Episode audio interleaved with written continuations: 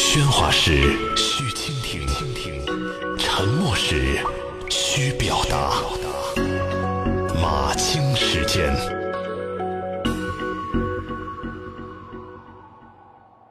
马清时间交流观点。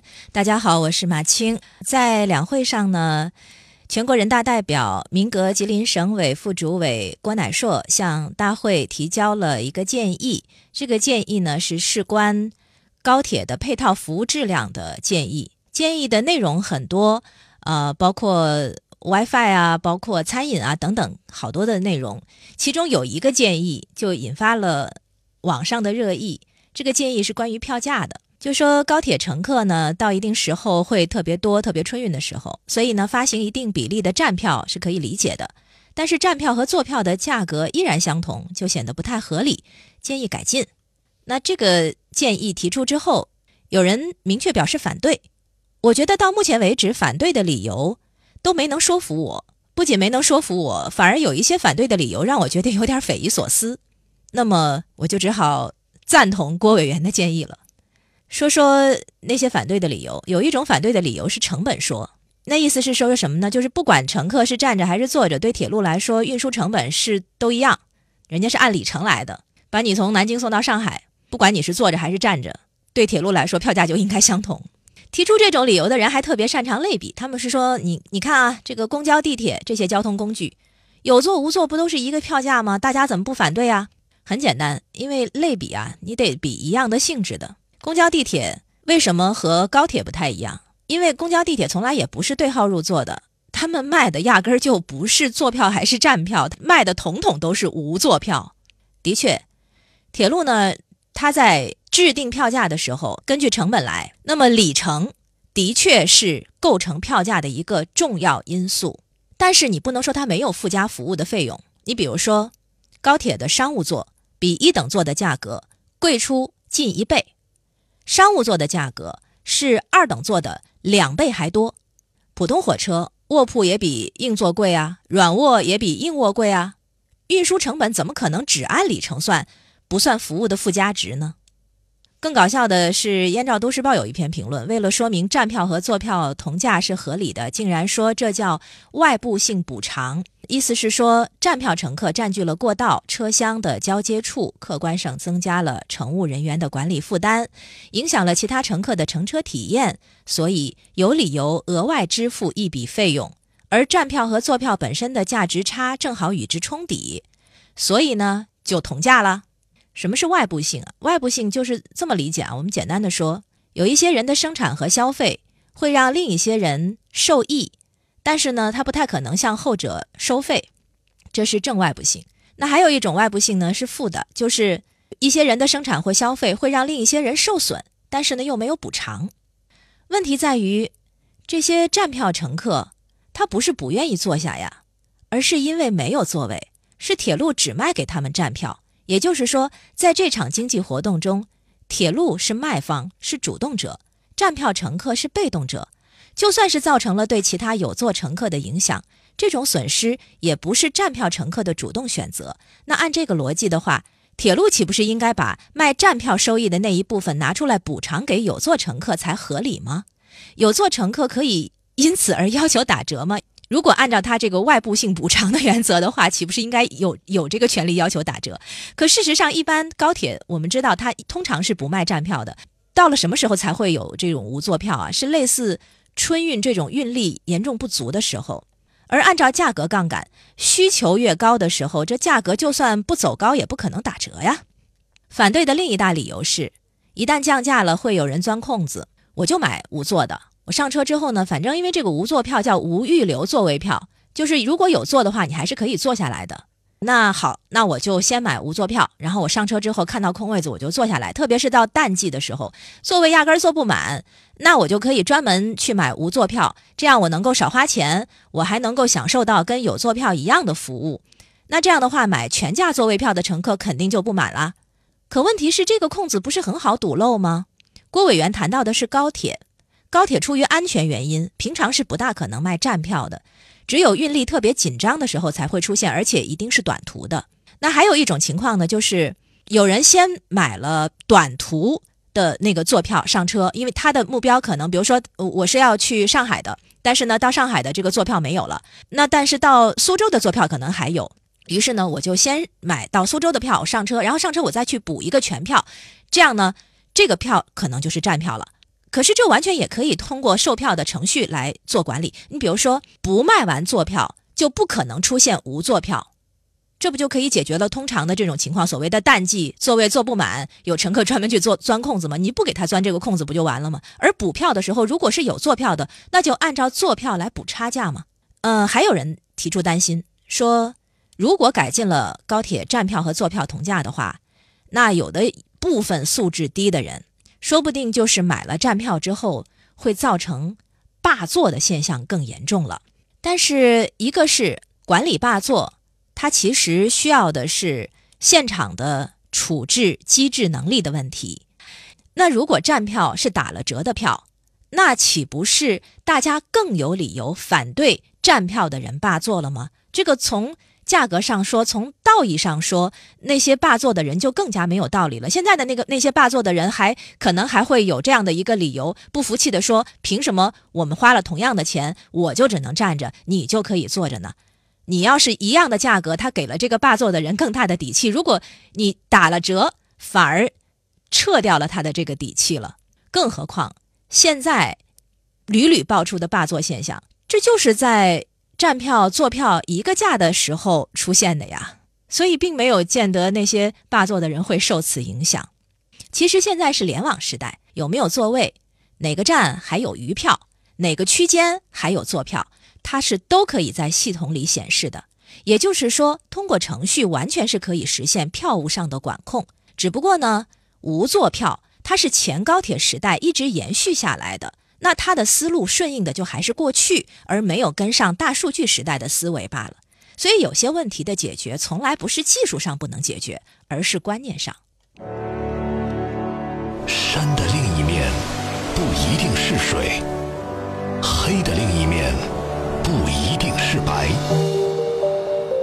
世界多元，换一面再看。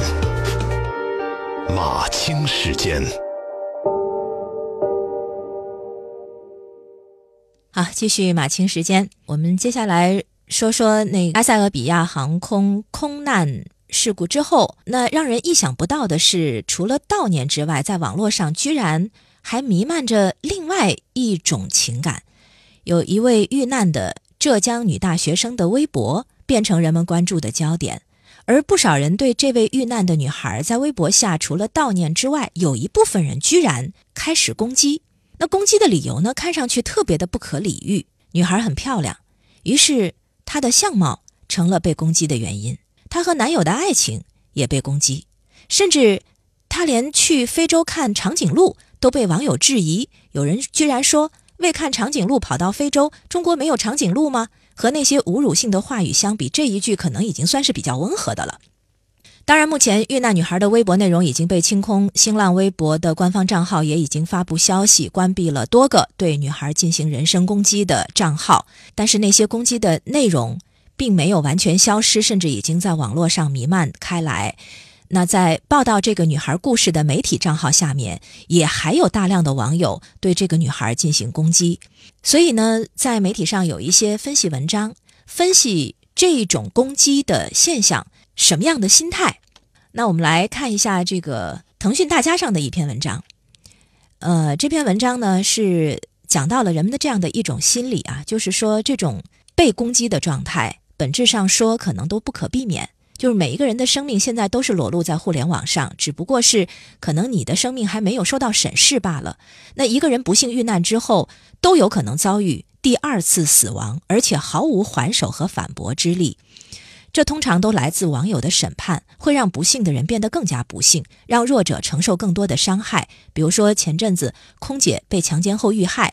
那当时也，她也一样受到了很多的攻击，这个就反映出社会上其实一直存在的某种恶意。那这些攻击者的心理呢，是很值得琢磨的。这里面肯定是有嫉妒的存在的。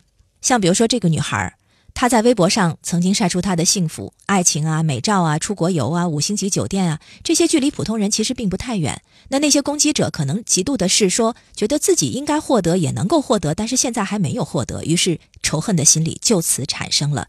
几乎每一个人在社交媒体时代呢，都在向外界展示更好的自己。那有的时候呢，在内心深处可能。有一部分人会对他人的这种更好的生活状态产生一种仇恨。除了仇恨之外呢，还有一种更普遍的冷漠。比如说，苏珊·桑塔格在《关于他人的痛苦》这本书里就研究了很多在大众传媒时代的这种痛苦。那过去呢，在战场的照片登在报纸上之后，读者最开始总是震惊的，但是随着看的越来越多，就越来越麻木，人们对他人的痛苦就越来越失去感同身受的能力。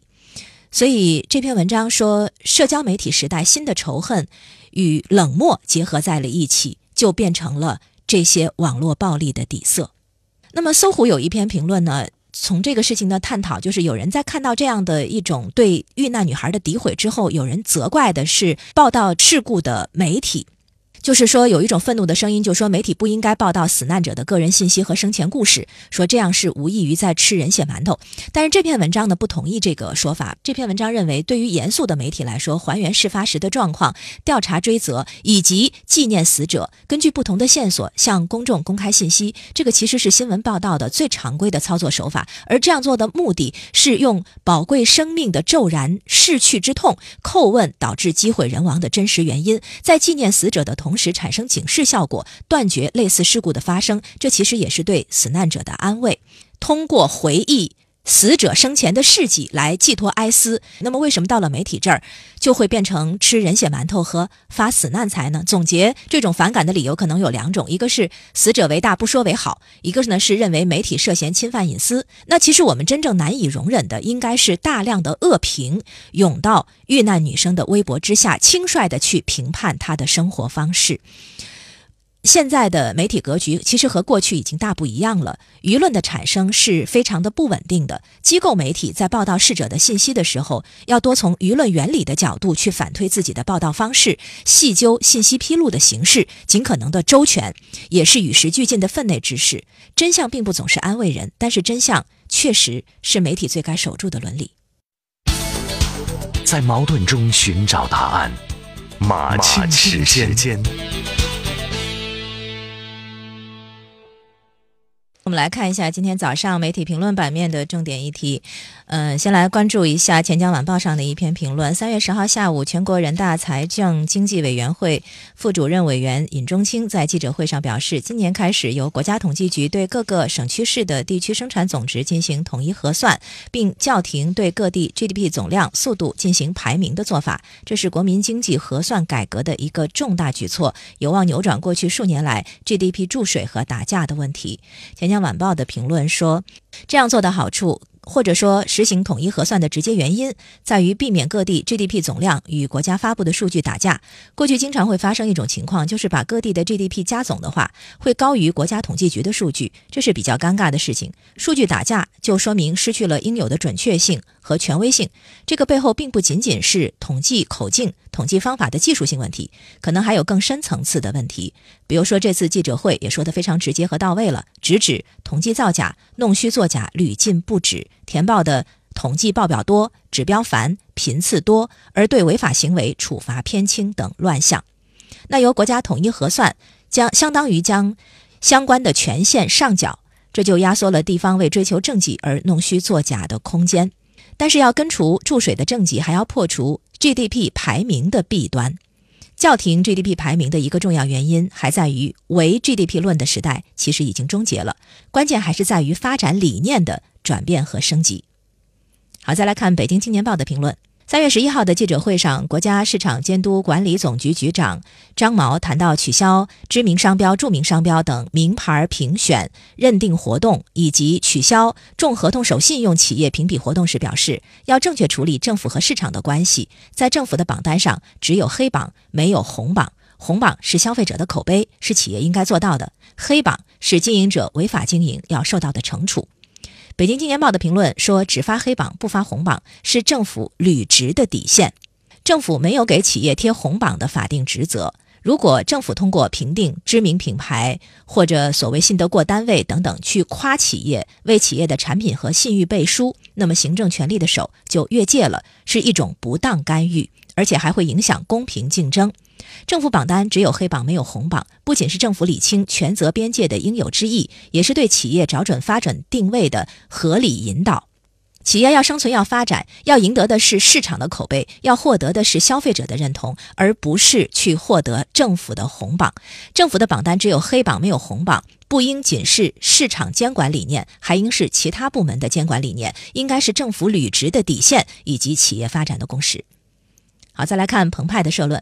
三月十二号，最高检检察长张军做最高检工作报告的时候说，媒体披露昆山反杀案之后，最高检指导江苏检察机关提前介入，提出案件定性意见，支持公安机关撤案，并作为正当防卫典型案例公开发布；指导福州市检察机关认定赵宇见义勇为，致不法侵害人重伤属正当防卫，依法不负刑事责任，昭示法不能向不法让步。那澎湃的社论呢说，就算是在两会前夕的三月一号，赵宇案刚刚做出绝对不起诉的处理，短短十多天之后就被写进了最高检的工作报告当中，这个速度之快，实在是让人吃惊。法不能向不法让步的金句，回响在人民大会堂里，热气腾腾的鲜活民间案例正式进入两会的会场。小人物的案件得到了国家最高法律监督机关的关注，也将进一步推进中国正当防卫的政策标准的全面修订。这为公民正当防卫见义勇为树树立了新的标杆，这也是民间舆论和司法政策的良性互动，体现了司法政策及时调整、司法为民的决心。澎湃另一篇评论呢，是谈的是近日中共中央办公厅印发关于解决形式主义突出问题、为基层减负的通知，将二零一九年定为基层减负年。那评论呢说，历届形式主义为基层减负，也意味着管理理念的革新，而且这个是重要性提到了一个前所未邀、未未前所未有的一个高度。比如说，着力解决督查检查考核过多、过频、过度留痕的问题，这其实就是近年来基层反映突出的问题。考核本来是为了基层工作服务的，但是一旦反客为主，就成为基层的不可承受的重任了。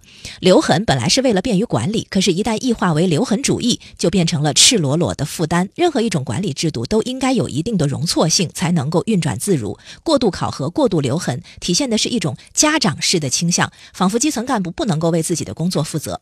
要知道，基层工作繁复多态。不是一些材料和表格能够囊括的，哪怕这些材料和表格有多么的繁琐，对于基层干部应该有用人不疑、疑人不用的气魄，这样他们才能够大胆作为，大力的推进基层减负，就是在倡导信任式管理。